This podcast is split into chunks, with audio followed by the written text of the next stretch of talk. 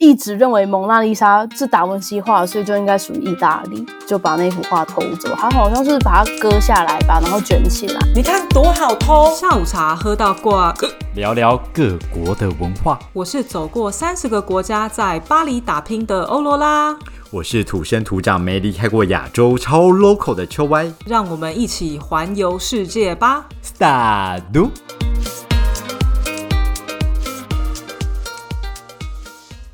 三驴，大家好，大家新年快乐！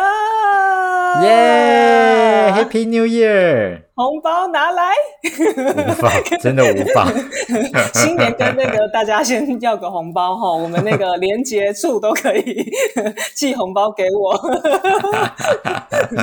哎，话说现在台湾疫情啊，因为我们这个节目播出的时候，大家就已经在过新年了嘛。那你先预测一下，因为现在我们。的时间是还没新年这样，对你预测，因为我看现在台湾的疫情好像大家很害怕，你觉得今年大家会回家过新年吗？大家会回家过新年，我觉得大家还是会回家过新年啊。真的吗？不会像去年不是就有很多人就是说没回家吗？保护长辈不回家之类的哦。可是我觉得那都是大家喊出来的口号啊，但我觉得大多数的人应该都还是有回去。对啊，我觉得台湾相对还是比较喜欢这种年节。哎，可是我觉得现在感觉很多很怕耶，就是我看到 Facebook 或 Line 的讯息，我都觉得说，哎，大家真的是不要怕呢。虽然感觉好像那个本土案例有变多，但是往另外一个方面想，你知道那个本土案例的数字啊？哎，今天是多少？四十吗？今天五十几啦。今天五十是不是？我跟你讲，你就把五十，然后后面加一个万。就变成法国每天的本土案例，听起来是不是很安心？有没有觉得这个年，如果你此刻呢正在跟家人过，我跟你讲，哎呀。安心啊，不用担心哦。我们那个已经不用数几个零，直接加一个万，免烦恼。啊，还好啦，还好啦，真的不用太担心。可是我觉得其实还是很多长辈会担心啊。就是虽然大家也都知道国外的疫情比台湾严重，但台湾感觉就是一直弥漫的一股，就是一定要要追求到零确诊。但我觉得年轻人某部分。就是呃，大家已经可以逐渐的去接受，就是诶这个疫情它的发展，或是它也不一定要明确。我觉得这两派分的蛮明确的，对对啊。而且我觉得，就我所知嘛，因为我们真的一天的案例太多了，所以真的身旁有一些朋友就开始陆续中标，就越来越多人中这样。然后我就是看大家的那个反应啊，我就觉得真的跟一开始的那个 COVID 差蛮多的。因为一开始 COVID 就觉得说，哎，真的好像很容易怕重症。这个新的真的重症几率有没有一趴？他们的那个症状真的很不一样，也不会失去味觉，然后就是。喉咙痛就是偏上呼吸道这样，就是很像感冒这样，嗯，对。然后喉咙痛、发烧、咳嗽，然后要不然就是无症状，对，无症状其实也还蛮多，所以我觉得不需要那么恐慌啦。就他感觉看起来啦，就是跟之前的那个肺炎不是这么的一样哦。OK，感觉没有侵略到肺的那个部分，还还在喉咙那边徘徊这样。哎，你形容的很详细耶。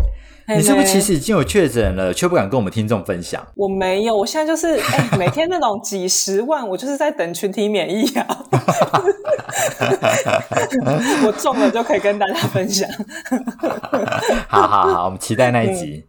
哎，说期待那一集，你给我闭嘴！那乌鸦嘴，呸呸呸。OK，我们这集播出的时候，应该是差不多台湾的新年快到了嘛，对不对？嗯哼。OK，好好好，那我们在这个欢庆新年到的期间，我们还是要来认真的喝下午茶，嗯，以迎接这个美丽的节日。对，我们今天下午茶喝什么啊？我们今天喝。热美式，你为什么要顿呆？就是如果不是酒名的话，你就没有办法讲好，是不是？对，因为我我今天这一集就是特别为你准备。我本来想说要讲个红酒，当然热美式好了。所以是特地帮我准备就对了。我特别帮你准备，因为我们今天要讲美术馆，我真的很怕你睡着，你知道吗？你可以不要把我讲的这么没有 sense 吗？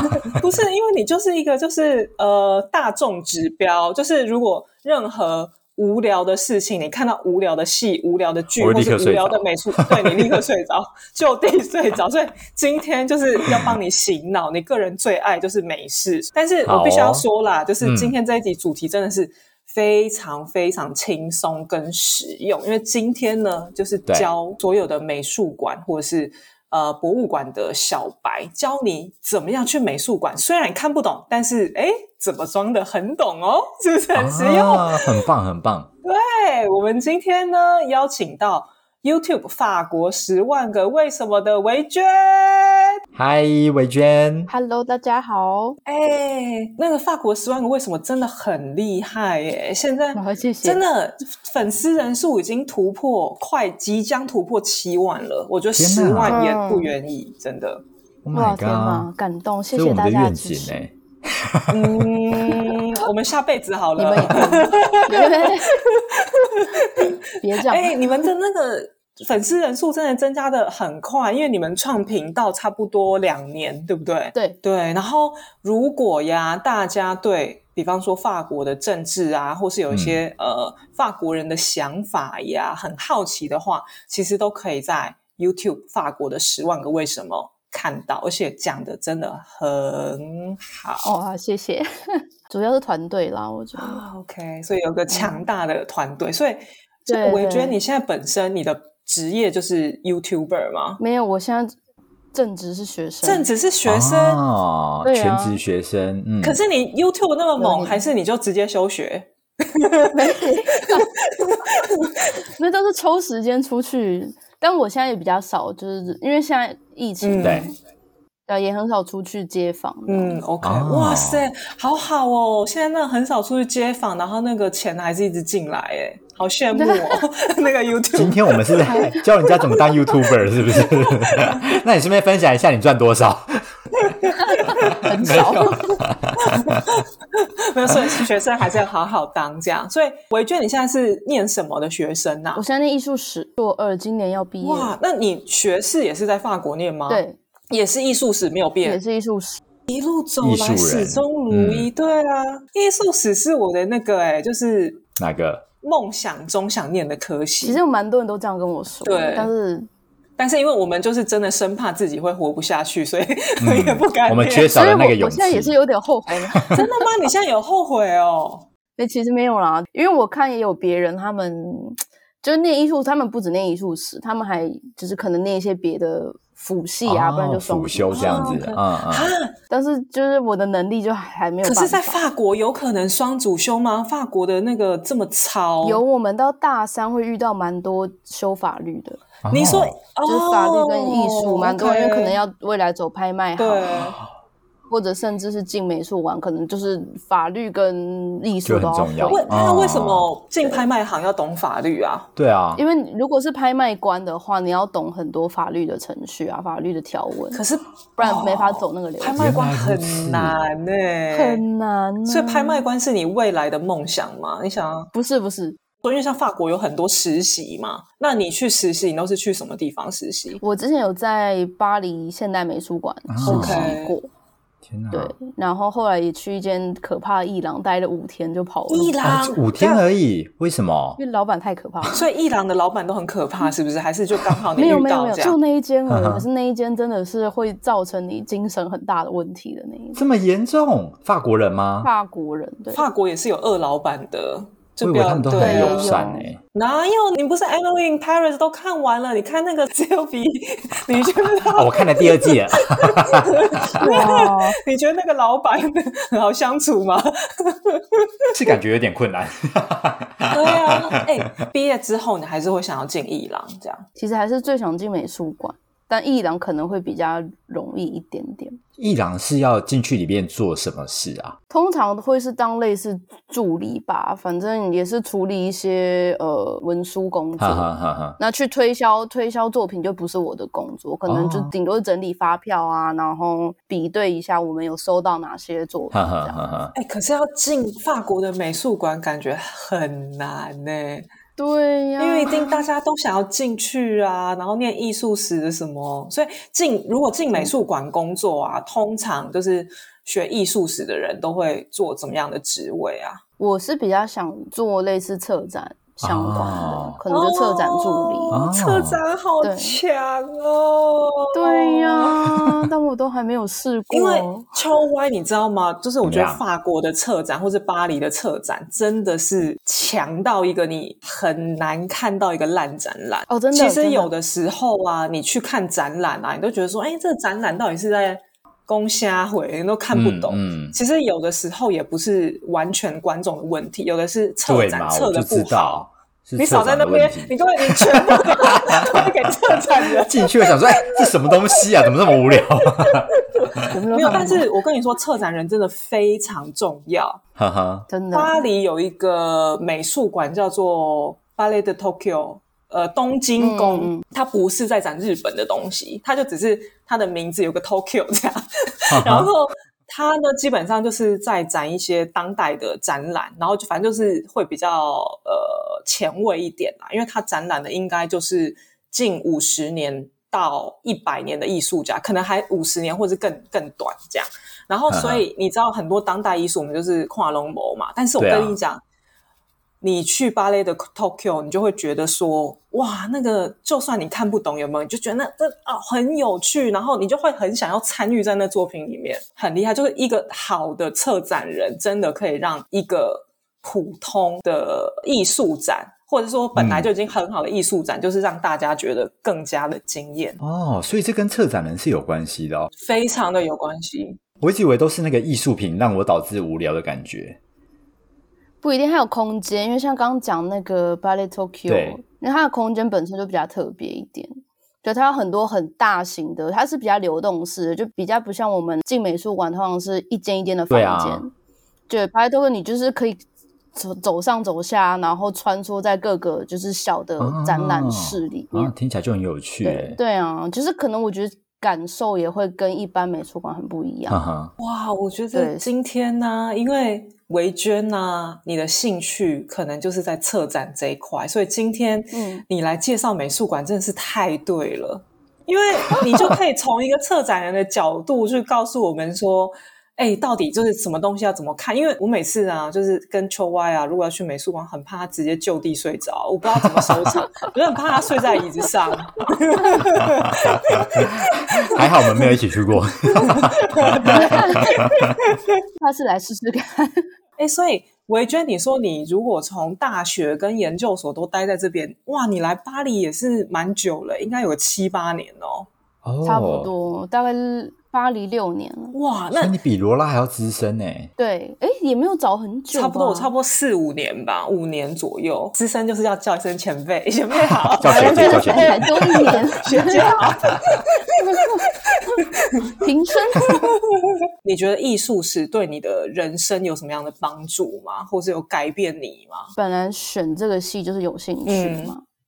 对啊，然后我以前也很爱逛美术馆，但其实我以前也是有点那种小白小白的状态，就是去看我我很喜欢看，但是我就也是看不太懂。嗯，但是你知道，就是在学校有学东西，你就会慢慢的能去理解，或是甚至可以大概分析一下那个作画的那种步骤。OK，越来越有趣。然后像我们艺术史学生，基本上逛一些公立的美术馆是不用钱的，好好哦，因为我们必须要去看很多的展览。然后，对啊，所以我觉得一直看这样子不断看下去，是除了就我刚刚讲的那些有点像是基本功之外，然后你也会对很多作品有比较多的那个感受能力。哎，所以像艺术史学生呢、你如果跟同学一起去看美术馆，会不会压力很大？因为他们可能看了一幅画，就是随便都讲的头头是道，然后搞得你压力很大，这样。就这边要说句老实话，我其实没有很喜欢跟别人看展览。你喜欢自己一个人去哦？对，因为每个人看画的那个 tempo 不一样，哦，怕他们拖累你。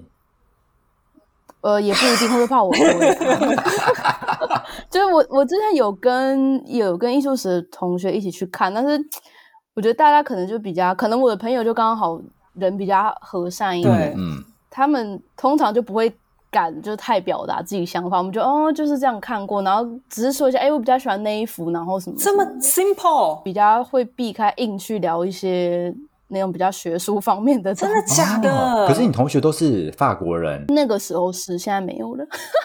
他什么意思？所以现在同学没有法国人了？有，但是不会一起去看展。哦 OK，嗯懂哦，OK，OK，好。就大学的时候有试过，但是感觉就就普普。哎、那我觉得好像跟法国一般人去看展还比较硬哎、为什么？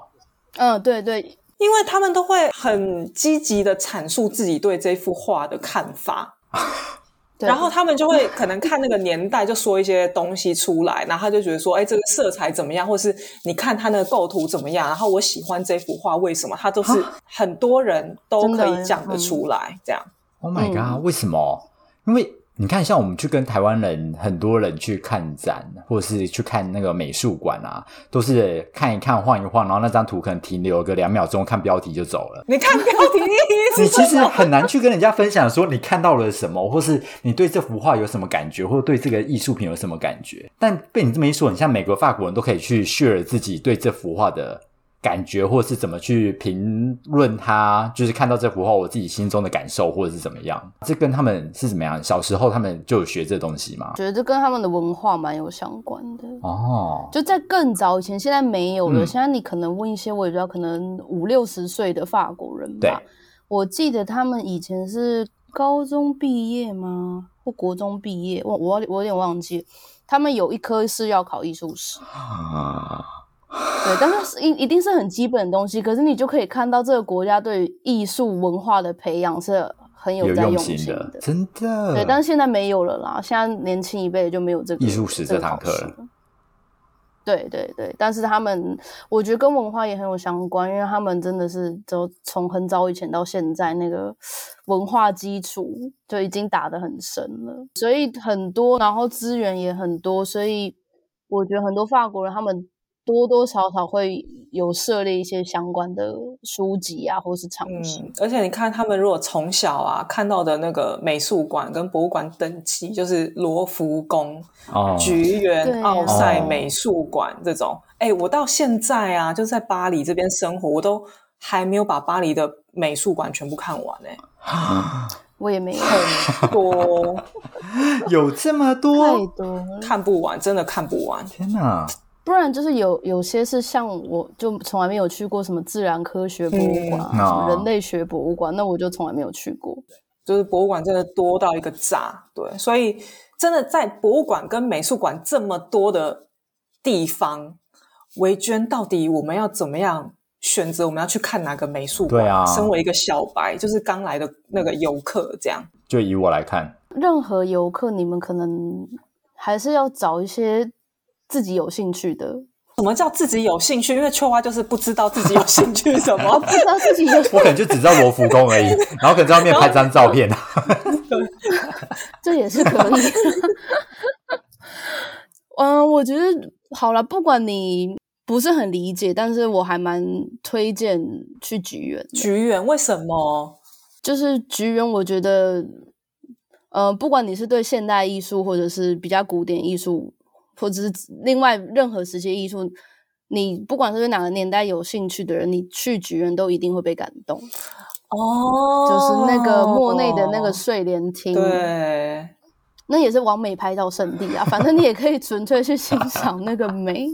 哎、我觉得你这个推荐真的很实在哎，因为其实我个人在法国最喜欢的美术馆应该就是橘园了。是啊，对，因为其实巴黎的美术馆真的太多了，然后它多到它是有点是照年代来分类。所以其实你说像罗浮宫啊，哇，罗浮宫那就是西元好几百千年前，然后 对没有错然后一直到差不多一八五零左右吧，对的的东西都有。然后你刚刚说的那个菊园，它是哪一个年代？它在展什么东西？它其实就是印象派，印象派就是很嗯专这样。对，印象派派，你一定知道秋外就是日出莫内的日出印象有没有？啊，就是有有个太阳，然后勾勾哎，有没有啊？反反正印象派就什么东西都糊糊的这样。就他画日出，你要说夕阳也是蛮像这样。因为印象派的东西就是很很柔美，就是很美，然后它又不会太强烈，就像你刚刚有点糊糊的，所以你就是好像看画的时候糊糊的，你也觉得说啊，反正既然他都画的那么糊，那也是不用看得很清楚。对，就纯粹去欣赏一下那个，你就觉得哇，那个那个颜色不错，然后再看一下那个标题睡莲哦。好像有像哦啊，可以了，这样。嗯，对啊，像那刚讲那个局，你就可以在那个厅里面走动，因为它的那个最大幅的那一幅是很惊人，它是一个椭圆形的展厅，然后它那个椭圆形的展厅，你把那个椭圆形有没有切成一半，然后最长那一半的那个圆形啊，整个就是都是一幅很长的画，然后就很像你在那个睡莲池里面这样，就超适合拍全景。对，因为他那些画都是真的是为这个美术馆量身定做的。菊园呐，一讲出去又觉得说好像还蛮秋的，因为菊园，因为印象派它的理念就是比较不像你去看那种呃一八五零年之前呐，艺术家那时候讲求他们就有钱人呐，他才能那个画人嘛，对不对？然后他才能画那个皇室啊、贵族啊什么的，所以他们的线条什么都。很明显，然后就他们可能就是有点类似像拍照的那个功能，有没有？那时候还没有照相机。然后再来呢，他们要画的呢，就是画一些什么神啊、天使啊那些东西这样。但到印象派，他们就开始讨论时间的关系，就是他们要抓的就是你刚看到这幅景象，然后瞬间的那个尴尬。他画的不是一个很实体的东西，所以你说像那个莫内，他画一幅画可能只要二三十分钟，因为他有没有日出一上来，日出哪会等你那么久？他日出一上来有没有？他就看那个日出，然后就画个感觉。嗯，所以你说那个什么太阳的什么边缘，那个山林的边缘，没有二三十分钟画不出来啦，那就是一个很快这样。听起来印象派的画比较好赚，嗯。嗯，哎，真的耶，也不一定啊。哎，而且确实印象派出名的人很多哎，而且他们都是在有一些啦，都是在他们还活着的时候就赚大钱了。对啊，莫内就是。但其实老实说，最遵照印象派整个风格思想，就是彻彻头彻尾去贯彻这个思想，其实只有莫内。那不是那美术馆展其他那些是假的吗？也不是假的，他们就是 他们是其中一份子。可是因为印象派，就像你刚刚讲，他们就是抓一个感觉，然后就是要像你刚刚就是颠覆之前的那种创作方式，所以呃，画风就是比较不会这么棱角分明。可是你看，如果像是雷诺瓦，雷诺瓦还是印象派。对，但它其实就没有这么模糊，它线条其实还是在。毕沙罗，对，它也是，它虽然也是有点呃模糊感，模糊感，但是它的点点那些其实都蛮清楚，或是人你也看得出来他是个人这样。对对，不会他就是一笔这样，不会，他还是看得出来是个人。他们就比较像一个对一个流派，然后大家有各自自己的风格。OK，原来是这样，各自诠释，嗯。所以，如果啊，你是一些怎么讲，比较喜欢呃浪漫或是柔美的东西，巴黎的菊园美术馆其实蛮适合你的。这样，如果可能要去看一些可能比较硬一点的东西，或是比较嗯古典风格的，那当然就是罗浮宫。可是罗浮宫你真的是很难逛完，罗浮宫太大了，真的是有多大？比故宫还要大，是不是？大非常多，罗浮宫它的东西呀，它是从可能古埃及或是苏美的楔形文字。你有你有你有听过周杰伦的歌吧？爱在西元前，那个楔形文字的那一块第一块那个板就在罗浮宫里哦。所以你知道，你可以看到那么老的东西，但是但是你又可以看到那种古典的画，就是画什么天使啊、上帝、圣母玛利亚这种东西。我我我之前有个朋友蛮可爱的，他进去大概一个小时就出来，因为他就是找镇馆三宝，然后拍拍拍 就出来。这仿佛就是我会做的事情。所以随便你们要怎么看啦，真的。他找镇馆三宝找一个小时也是很厉害，因为我有的时候会在里面迷路。我又走不出来。哦，对对对，你走不出来，然后你怎么走，你都走到埃及棺材那边，你知道吗？对对对对，走不出去，那边是一个死胡同，然后就一直看到木乃伊，然后怎么办？就是现在要怎么样？银河店，很可怕，感觉自己被诅咒。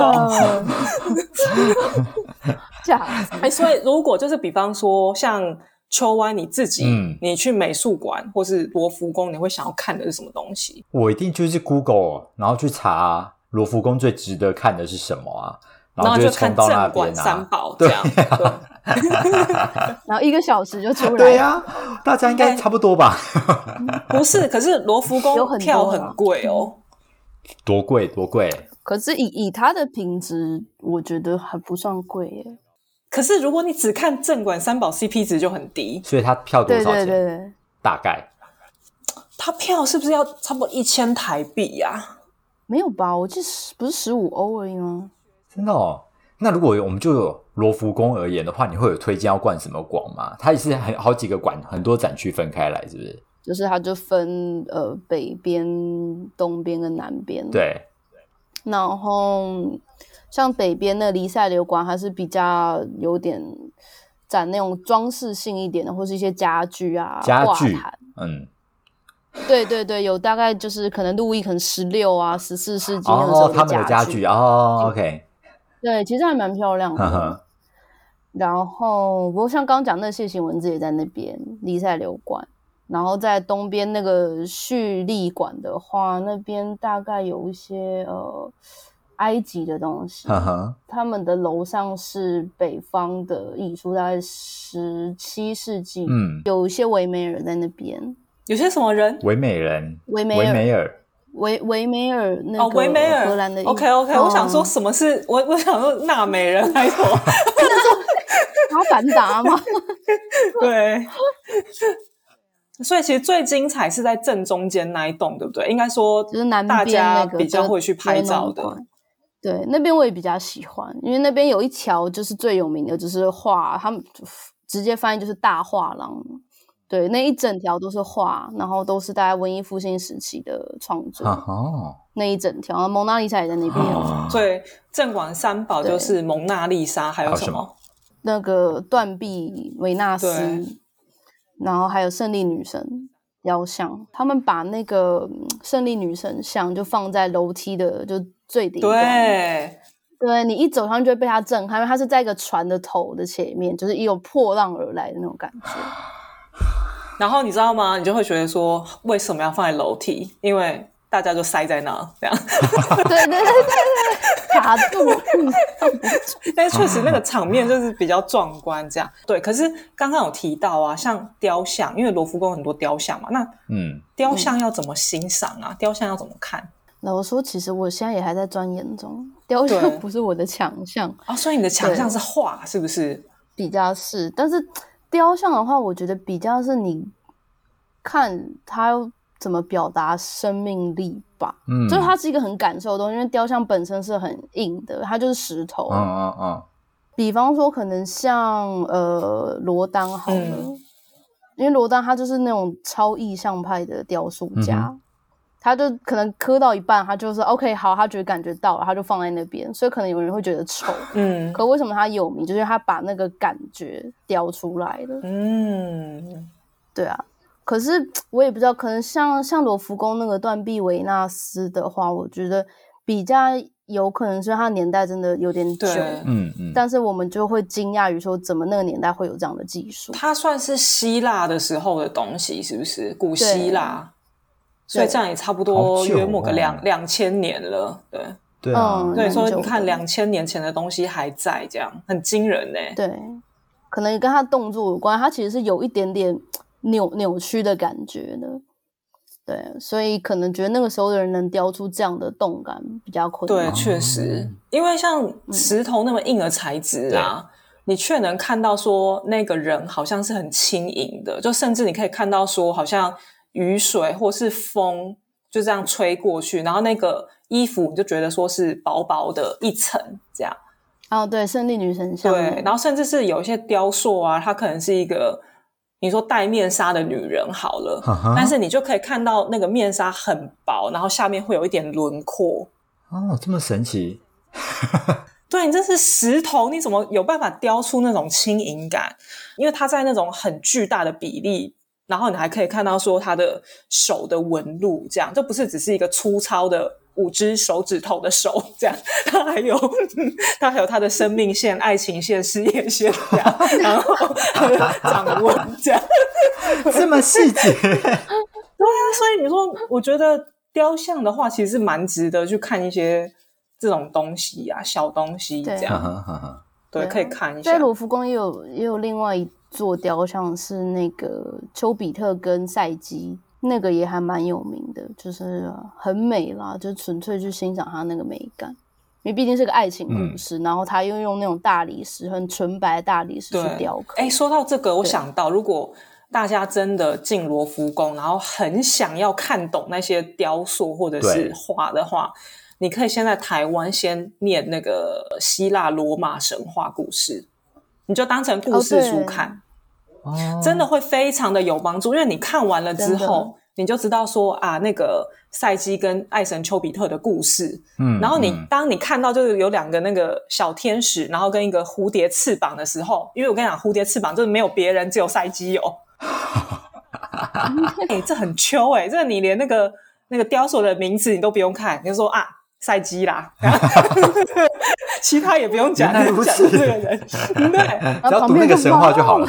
就 很明显啊，因为你看，你像梅杜莎嘛，就只有她一个有舌头，哦哦，这样好像还不错哎，真的。对，所以其实你也不用很懂，你就只要先看那个神话故事，然后你就可以就是吓吓别人，这样。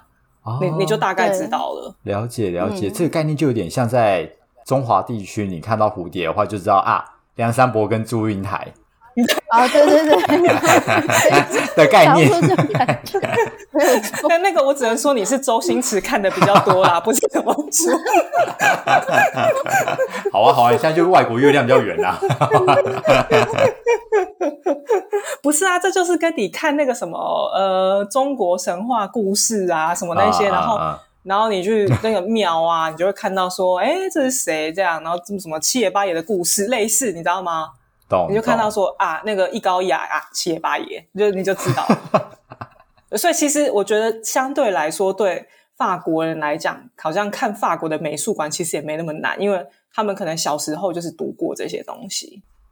对，哦，我们之前上课也都是要念那个希腊罗马神话跟圣经故事，哦，对，圣经也是，还会还会考试哦。而且其实你圣经念了之后，你比较看得懂那个教堂，哦，对对对，因为你对来法国也是要看很多教堂，这样。对为什么？不是啊，那就圣母院，巴黎圣母院。啊 这样子是不是？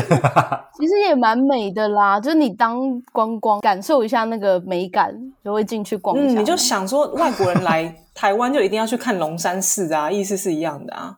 维娟，因为你刚刚说你的专业是不是比较偏画那一部分？对那所以那画好了，那画我们要怎么看？因为那真的很多。你说那个大画廊补好几百幅、欸，你这样经过，你哪知道说，哎，这幅值得看，这幅就是看个标题就好，这样。可是我一直觉得画这种东西就它是很主观的，嗯你觉得好看，你就在那边停留的久一点。就当然可能也有人不觉得达文西的画就有有什么特别的地方。哦，对对，然后像我个人，我就超爱拉斐尔，所以我会在他的那一区停留比较久。哦，但我也看到很多人就是走过就飘过，因为那边真的就是有名的画家太多了，值得看的东西真的太多了。对啊，像秋歪好了，嗯他一进去博物馆，怎么样？他他也没什么，就是知道他喜欢什么拉斐尔、达文西什么的，他就都不、嗯都不知道，也不知道他们的画风是什么这样。那他他要怎么样？他就是经过的时候看哪个画跟他比较有感应，是不是？对啊，哦，OK，所以有有点灵媒的体质这样。可能需要要通灵一下。没有，我就是我自己真的是觉得画是很感受力的东西。嗯，就你对他特别有强烈的感受，那你可能自然就会被那幅画吸引，了解。哎，对啊。但是我觉得我我比较不会去说哪些画可能比较值得看，嗯可能是甚至有人觉得蒙娜丽莎不值得，那也没关系。那像你们学过这些艺术史啊，如果你们看那一幅画，你们会从它的什么笔触细节，还是就单纯就是看这一幅画给你的感觉？会看一下他怎么去分那种近景、远景，呵呵，然后怎么去分配色彩，或是整个画面的平衡。哦，因为我没有学构图嘛，然后不管是以前或是甚至近代的画，都很讲求画面的平衡感，会去观察一些细节，说，哎，他可能放这个东西，那他为什么要放在这边？他可能就是为了让整个画面更和谐，所以才多放了一个可能小物件在那里，不然就人的、哦呃动作为什么这样子摆？对，像达文西就有很有名一个，反正圣家族就有圣母玛利亚啊、圣安妮跟耶稣，那个就是我们很传统说的三角形构图。嗯，但是我觉得你这个都已经比较高深了。啊，对，？所以我觉得像一般没有学过构图的人，我觉得真的去看，你真的就是看一个感觉，对啊，你就觉得说，哎，这幅画你喜欢，嗯，就是喜欢，你不要管那个旁边的人，就是觉得怎么样，真的真的，对。你去看蒙娜丽莎，她就是一个没有眉毛的女人，被你讲成这样 然后不是我跟你讲，蒙娜丽莎，我真的觉得非常少人有办法仔细专注的看她，因为蒙娜丽莎她很小一幅，啊，它很小幅哦，只有三四十公分吧，它的那个最长的那那那那一趴。差不多然后多三四。重点是。因为太多人看了，所以馆方还用一个那个木栅栏把它围住，所以你要看它就是很远，然后它还有个玻璃罩，还会反光，那边一定会有工作人员在那边，就是你拍完照之后，他就跟你说可以走了，因为后面还有很多人。哎、我以前在那边当过工作人员，哦，你就叫人家走的那个人，超可怕。你真的就是最懂没有眉毛女人的人呢、对啊，因为我们会以他的视角看所有你知道来这边争相拍照的那些观光客哇，塞！然后还要去移动你刚刚讲那个站，就哎、不好意思哦，大家往后退一下哦。哎、那你这样子，你有看出蒙娜丽莎的什么端倪吗？你这么长时间跟她相处，我觉得她，因为你知道蒙娜丽莎会这么红，是因为她之前被偷过，对，没错，对啊，所以才特别加重，不然他之前就是也是放在外面，他之前是没有人看跟其他画一样所以，不是因为它很贵重的关系。他是有点被炒作起来的。有一点点对，但我觉得它特别地方也是一个，因为达文西不是很有名的什么晕涂法嘛，就是让整个画面看起来有点朦胧。那在那个时代比较少出现这样子的，而且它又是一幅肖像画，所以它比较特别的是。我觉得你可不可以分享一下那个被偷的故事？那个被偷的故事吗？这是一个 坚守之道的故事。有一个作为那个意大利的，反正罗浮宫的保全，他一直认为蒙娜丽莎是达文西画，所以就应该属于意大利，就把那幅画偷走。他好像是把它割下来吧，然后卷起来。你看多好偷，哎，那时候没有警报系统，然后他就这样子拿回去意大利。好像差点卖掉。然后那个时候就是循着那个跟他买这幅画的人资讯，赶快冲回去把这幅画救回来。而且重点是后来这个人怎么样？他还没怎么样哦，因为在意大利他就有点被视为英雄，因为他就是把达文西的东西拿回来了。这样，他的作品就是被放在罗浮宫里面，这样他有很多作品在罗浮对，然后他就觉得说，怎么可以？这属于我们意大利的，就是你披萨不能乱加东西，这样。嗯，对无法忍对受。对，所以其实现在还是有人就有点阴谋论，觉得那一幅蒙娜丽莎不是真的，因为也不知道他偷了之后有没有动过手脚一下怎么样。嗯，然后所以那个时候之所以会这么红，就是法国的报纸就报了，就是说啊，那个罗浮宫有画被偷，然后是什么东西这样。那那时候蒙娜丽莎甚至不有名到，就是法国的报纸还误植那个蒙娜丽莎的那个名字，那时候真的很不有名。然后只是后来你知道，就是每天一直看到这个新闻，每天一直看到这个新闻，你就是本来也不知道李静蕾是谁，你现在也知道了，真这样。的，完全 get 到你的意思了。真的真的。所以他他就这样红起来的。原来如此，这我之前在罗浮宫工作的时候，我也就我们每天会被分到不同的区，然后我有次在那种楔形文字那那附近，就有一些什么以色列人来、伊朗人来，然后直接摸那些东西，我就马上去阻止，说 不行。他说没有，这是我们的。哦，我真的没想到有人去摸那块石头、欸，没有，他们他是摸别的，而且最好笑的是，他好像是呃，我忘记好像伊朗人还是哪边人吧，他就摸，我就不行，他是摸那种比较大型的雕塑，嗯结果那个东西根本不是伊朗 那他摸屁，就乱讲，对啊，对呀、超他瞎摸屁啊！真的。对呀、那这样子，我不是下次去罗浮宫，然后去摸那个埃及的那个狮子，然后我就说啊，我前世 in hotel 这样，可以可以，他们会信，他们会信，可以可以，长长得很像对你。再贴一个什么？OK，所以那个维娟，你今你今天你有说到那个菊园嘛，是你就大众可能会比较喜欢，比较唯美。嗯然后罗浮宫呢，就因为它太有名了，很多东西可以去看三宝这样。还有什么美术馆是你推的吗？就是觉得啊，你真的时间很赶，然后你也不喜不知道自己喜欢什么的人可以去看这样。那就是奥赛吧，就是承接罗浮宫的之后的年代嘛。然后它本身之前就是火车站，嗯，所以整个建筑也蛮值得一看对，。所以它是差不多一八五零到近代，所以差不多一百年啦，就是比较专注于近代的艺术一百年这样。对然后，现代艺术，嗯，也有一些泛古的画在奥赛。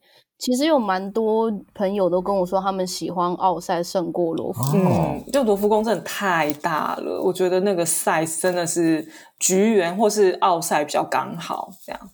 哎，对对对，对，因为奥赛你可能你就要逛一整天了。其实，如果啊，你去看一些就是台湾人写的攻略啊，嗯嗯然后大家嗯写的都会就是蛮震惊的，就说呃，你应该要去看那个什么哪个印象派的作品啊，然后什么谁谁的嗯作品啊，梵谷啊，谁某某某某某某之类，这样都写的很震惊。然后你如果问法国人去奥赛要看哪一幅作品，他们就会跟你说，就是有一幅作品啊，它是在描绘女人的身体，然后它就只有那个阴毛，哦，那嗯个是很有名的对，品，它就是它就是只有画女人的大腿根部，然后到你肚脐下面，然后是躺着的女生，然后毛发旺盛，然后没有上半身，他们就会说嗯，没有，他就是专注于就是那个部位这样。哦，OK，那一幅画的名字也很有趣，叫什么？嗯叫什么？呃，世界的起源。哦，对对对对对，世界的起源啊，好，有道理哦！对 对啊，它虽然很写实，但它的那个画名还蛮抽对象。嗯，然后我跟你讲，法国人就会说这这幅是最有名的，当然他他们也会有点就是猎奇的心态啦。老实说，嗯对，但你你就看台湾的介绍，就比较少人会去讲这个，然后其实也比较少人会去停在这幅画看。你的停通常停的都是就是欧洲人呐就是欧洲人嗯会去看这幅画有兴趣也可以看一下。对，因为法国的美术馆嘛，还有那种当代的艺术作品，就比较当代、近代，就是你知道，就是摆个马桶在那啊，然后或者是做一些什么气球狗这种的，那、那嗯种东西啊，你觉得我们应该要怎么去看它？有时候真的跨龙膜哎，就你如果去那个很有名的那个庞毕度美术馆，然后对，对，那个那那个东西要怎么看呢、这就有一点尴尬了。为什么？近代艺术可能还是比较需要做一点点的功课，因为你刚刚讲那些什么，就一个马桶摆在那边，对它是概念艺术。就它其实我们会看不懂，是因为它我们觉得它不好看或者找不出它的美感，但它其实从头到尾就没有要以美感为目标，它是概念。对，那马桶那个时候就是想要颠覆一般的传统思想，就是说，哎，为什么创作一定要一笔一画？我用一般的物件可不可以？我用垂手可得物件可不可以？嗯就比较是装置艺术化，比较是这个样子。嗯然后近现代的画作也是，就是像我自己很喜欢那种极简的，很或者是几何的那种线条。那因为那个时候就是是因为那个年代的人会比较专注于就是研究这些呃很简单的东西，对，很简单的色彩或者是光线，他们会运用跟以前的不不同的方式，想要去呈现一幅画。嗯，对，所以应该就是说，像现代的这种东西啊，因为我们已经有照相机了嘛，你拍照你拍再怎么好，也可能不及就是你一张 iPhone 的照片这样。你如果把它画下来，那我何不就是看一张照片呢？啊然后现在又有摄影艺术，所以哦。对，就变成说，在这个时期，现代的这个时候，大家会开始想说，要用一种概念啊，或是想要传达画后面带来的一些价值，对这样，所以就变成说，你看那个东西，你不知道它在干嘛，但它可能背后有它的意义，但它的意义是还不错的，这样，嗯，可能就是要去像是刚刚讲的庞毕度，或者甚至是东京宫，要去看一下他本他们的那个解对释。东京宫我蛮推的，大家可以去看看一下，这样对然后如果对，但是要有展览啊，东京宫有展览才会开。哦，对展览可以去。对、嗯对，所以大家也要先上网稍微查一下，这样对然后、嗯呃，反正我觉得现代的这个啊，如果你比较喜欢一些刺激啊，或者猎奇，就是新鲜的东西，就是你也不用研究太深，没关系，你就去看看看它长什么样子。对，对，就也不一定要看懂，嗯，去看看也不嗯，你就是跟他看看有没有那个感感应这样子。对，OK 好，嗯，对感应看看，但没关系。那维娟，如果今天呢，就是讲这么多，我还是觉得说太复杂，但是我怎么样有办法，就是到美术馆，然后就让我的朋友觉得说，哇，你这个人懂很多，但其实你什么都不懂，有那个方法吗？